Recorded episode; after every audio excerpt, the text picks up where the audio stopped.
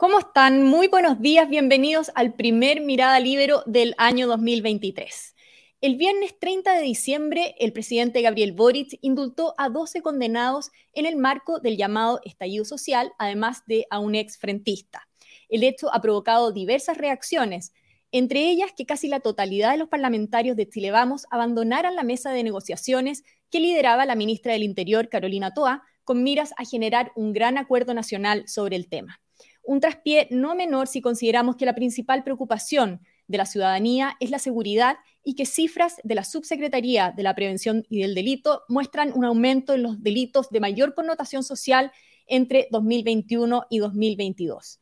Para conversar sobre esto estamos conectados con Catherine Martorell, ex subsecretaria de Prevención del Delito. Catherine, buenos días, bienvenida a Mirada Libero. Muchas gracias, buenos días Pía y un saludo a todos quienes nos están escuchando. Catherine, sabemos que la delincuencia experimenta un grave aumento en Chile.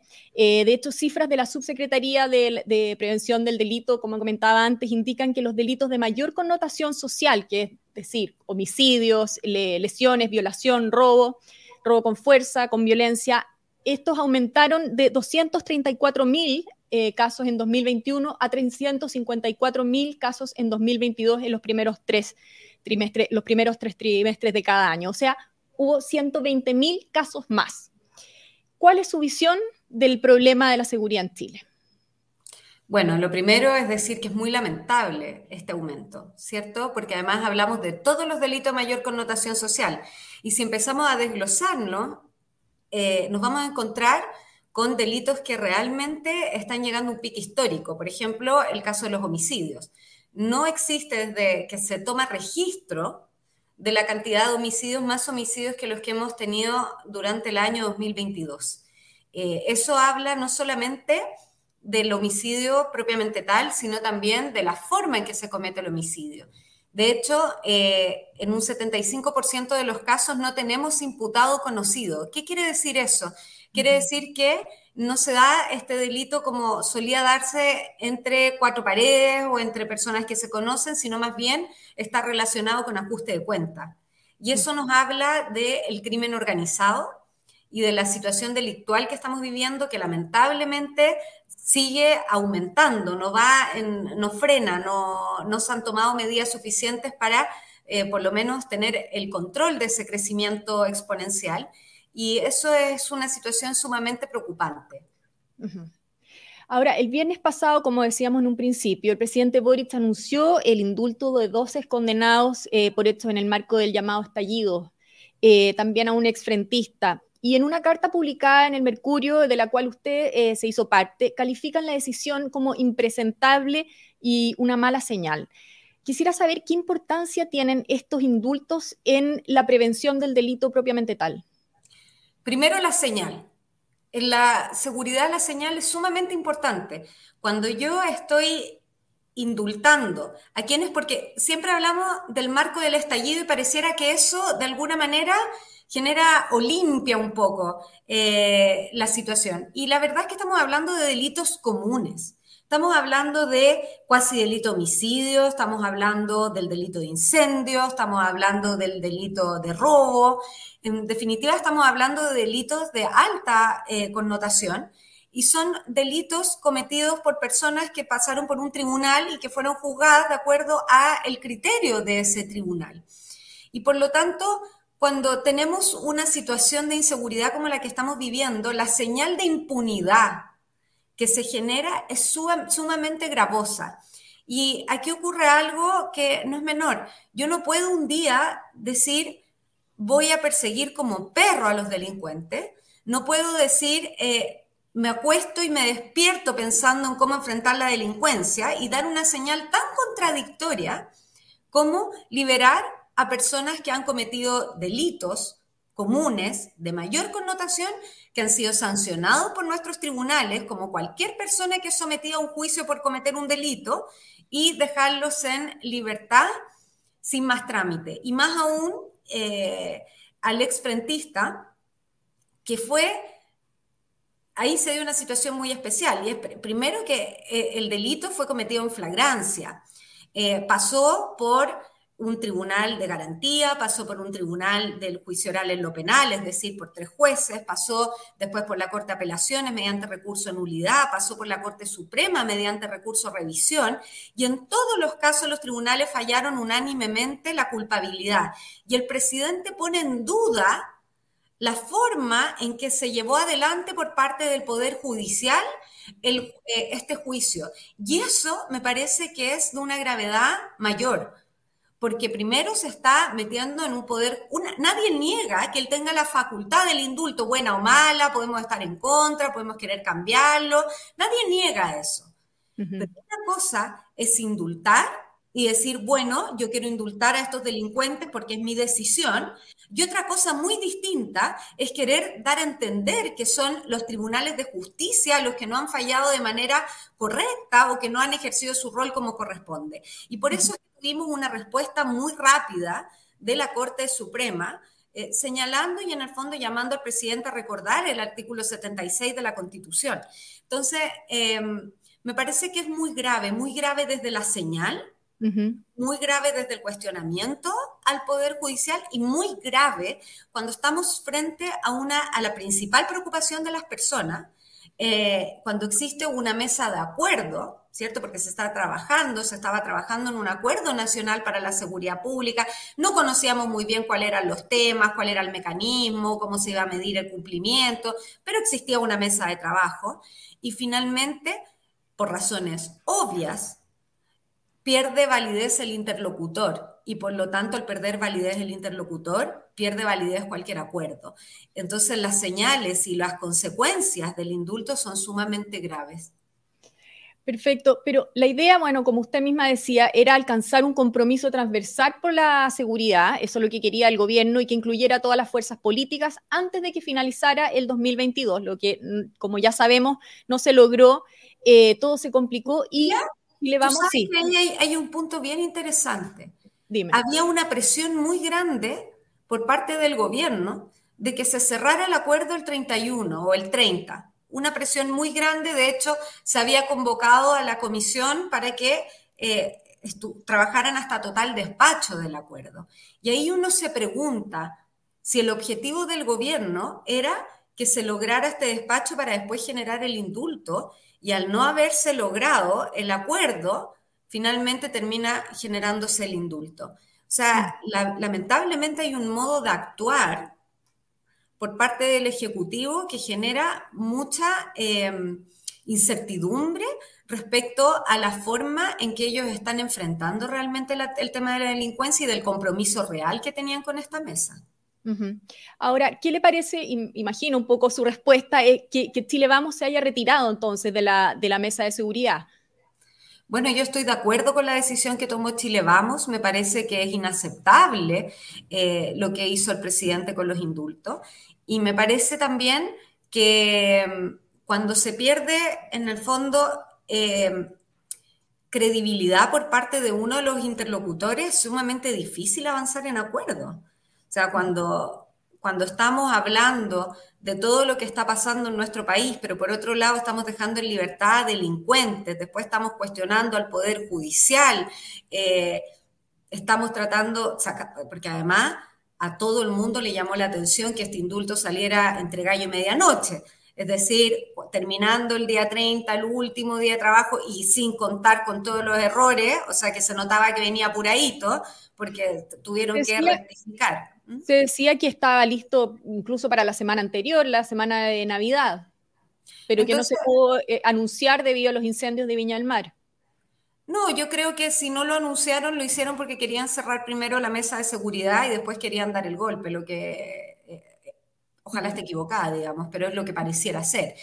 Em, y también creo que es sumamente, insisto, complejo mantener una, una mesa de trabajo cuando tú no sabes si es que el interlocutor va a cumplir, va a respaldar lo que se está trabajando. O sea, cuando tú dices voy a generar impunidad, a estas personas es la señal que voy a dar y al mismo tiempo quiero dar una señal de seguridad, es, sumamente difícil mantenerse firme. Ahora, la ministra Toa aseguró que de todos modos va a impulsar esta agenda eh, independiente de quienes se sumen. Y eh, dentro de eso enfatizó que los homicidios y la presencia de armas son las principales preocupaciones en materia de seguridad que ellos van a impulsar como ejecutivo. ¿Está de acuerdo con eso? O sea, me parece una muy buena noticia que la ministra Toá se dé cuenta que cuando aumenta un 43% los homicidios y tiene una cifra histórica de homicidios, tiene un problema. Digamos, eso es una buena noticia. Eh, coincido con ella de que efectivamente hay un problema y hay que trabajar el tema de los homicidios. Ahora, ¿cuál es la agenda? No la conocemos. Y respecto al tema de las armas, también me parece bien que el gobierno antes oposición, hoy día decida hacerse cargo de este tema, porque la, ley de control de armas estuvo más de 12 años tramitándose en el Congreso y precisamente quienes rechazaron la ley de control de armas son quienes hoy día gobiernan. Por lo tanto, es una señal de de que estamos comprendiendo lo que está pasando cuando se avanza en ambos sentidos. Pero a mí me parece que hay muchos temas más. O sea, a mí me parece que el crimen organizado es vital, que el terrorismo, que el problema que tenemos en la frontera norte eh, es realmente grave. Eh, de hecho, si uno mira los homicidios, efectivamente los lugares donde más ha aumentado son las regiones del norte. Hay, por lo tanto, una relación directa. Entonces, uno quisiera que la agenda sea más profunda. Espero que esta agenda no termine siendo el anuncio de dos proyectos de ley y dentro de eso uno que fue el que anunció el presidente en su cuenta pública, que nunca presentó, que es el proyecto de ley para quitarle las armas a los particulares. que lo anunció y no lo presentó porque me imagino que en el camino se dio cuenta de que no era una buena medida. Quisiera profundizar en el tema de la macrozona norte. Ayer, eh, de hecho, la ministra Toa tuvo un, encuentro, eh, una discusión con la senadora Luce Ensperger, que es senadora por Tarapacá. Eh, ¿Cómo ve usted el, problema en esa zona y, también la petición que están haciendo los representantes de, de, las regiones del norte de un estado de excepción? Dos cosas me parecen respecto a esa discusión. La primera es que nosotros, nuestra frontera, por aire, la cuida la Fuerza Aérea. Nuestra frontera por mar la cuida la Marina y nuestra frontera por tierra la cuida Carabineros. Por lo tanto, es de toda lógica el poder contar con el apoyo real, no solamente logístico, que es lo que establece el, eh, el decreto 295, sino que un apoyo real eh, de, los militares me parece de toda lógica y creo que esto es una cuestión que se salió de las manos y no entiendo. De hecho, yo he escuchado diputados de la, del gobierno decir que están de acuerdo con que se establezca un estado de excepción allá. Entonces, no entiendo esto de seguir y seguir en esta línea cuando efectivamente la realidad está superando. Em, con creces, digamos, todo lo que se puede hacer desde la gestión. Eso es una cosa. Ahora, también me llamó mucho la atención que la ministra actual le responde a la senadora Luz Evensperger diciéndole que solo a ellos se les ocurrió la infraestructura crítica en diciembre. Me parece, además de que eso es un poco, un poco de soberbio, eh, un poco de falta de memoria también, porque efectivamente se eh, presentó un proyecto de infraestructura crítica, se hizo en el gobierno del presidente Sebastián Piñera y fue vetado por el gobierno. Por lo tanto, eh, cuando hablamos de urgencias, las urgencias son reales. Entonces, lo que le dice la senadora Bensperger a la ministra Toa es, por favor, ayúdenos, la gente se está muriendo, necesitamos ayuda en la frontera, necesitamos medida urgente. Y la ministra Toa dice, bueno, pero si queremos cosas urgentes, saquemos esta propuesta adelante. No, una medida urgente es decretar el estado de excepción en la macrozona norte, mientras tanto se van determinando de qué manera se va a ir cuidando la frontera, pero la urgencia la tenemos hoy día. Entonces me gustaría que ese sentido de urgencia también lo tuviera la ministra Toa voy a hacerle unas últimas preguntas relacionadas al tema del fiscal nacional que eh, a más tardar hoy debiera eh, definir el presidente Boric. Em, ¿Cómo va a aterrizar esta, nominación en el Senado, cree usted, después de todos estos eh, hechos de los últimos días? Bueno, yo creo que el tema del indulto además complicó bastante el escenario del acuerdo que se espera en el Senado. Yo la verdad es que no, no, tengo conocimiento de si ha existido por parte del Ejecutivo una conversación con los senadores respecto a la propuesta eh, de la persona que podría ser el fiscal nacional y que esté en la quina. Pero yo espero que esta vez el gobierno no vuelva a fracasar en esta nominación, porque hoy día estamos viviendo una situación de urgencia en materia de seguridad y necesitamos poder contar con el líder del Ministerio, del, eh, ministerio Público, que finalmente es quienes tienen de forma exclusiva y excluyente la investigación de todos los delitos. Por lo tanto, es fundamental contar con directriz, con una institución, porque hoy día no es que no esté funcionando, existe un subrogante. El problema está que un subrogante no puede llevar a cabo su propio plan, sino que más bien juega un rol de administrador. Entonces, espero realmente que el gobierno haya avanzado en la conversación con los senadores y que se ha querido decir que esto no es un fracaso del gobierno, un fracaso del Senado, pero este sistema de nombramiento, bueno o malo, ahí cada uno evaluará, funciona hace mucho tiempo. Y esta situación de que se rechace y se rechaza una persona dos veces es una cosa inédita. Por lo tanto, es claro que la gestión del gobierno con los parlamentarios no ha sido suficientemente buena para poder plantear un nombre que deje conforme a la mayoría de los senadores. Pero de todas maneras, ¿usted considera grave, eh, me imagino, eh, que no haya cabeza en el Ministerio Público muy grave. por tanto tiempo? Lo considero muy grave y insisto, hoy día eh, quien está ejerciendo el rol, que no tengo nada que decir de, su gestión, lo hace, pero lo hace sin poder hacer su propio, que también es candidato, lo hace sin poder hacer su propio proyecto por razones lógicas. Entonces está haciendo una mantención, por supuesto, del sistema, que tiene que ser así, pero no está pudiendo eh, establecer sus propias políticas, sus reformas, su mirada, sus prioridades. Por lo tanto, estamos en una situación sumamente grave porque tenemos hoy día una situación delictual desbordada y tenemos al ente encargado de la investigación, eh, por decirlo de alguna manera, en stand-by. Entonces, es sumamente complejo. Muy bien, Catherine Martorell, muchas gracias por haber estado esta mañana con Mirada Libero. Muchas gracias, Pia, por la invitación y nuevamente un gran saludo a quienes nos escuchan. Muy bien, yo también me aprovecho de despedir agradeciendo, por supuesto, la sintonía de todos ustedes, especialmente los miembros de la Red Libero. Nos encontraremos pronto en un nuevo Mirada Libero. Que estén muy bien.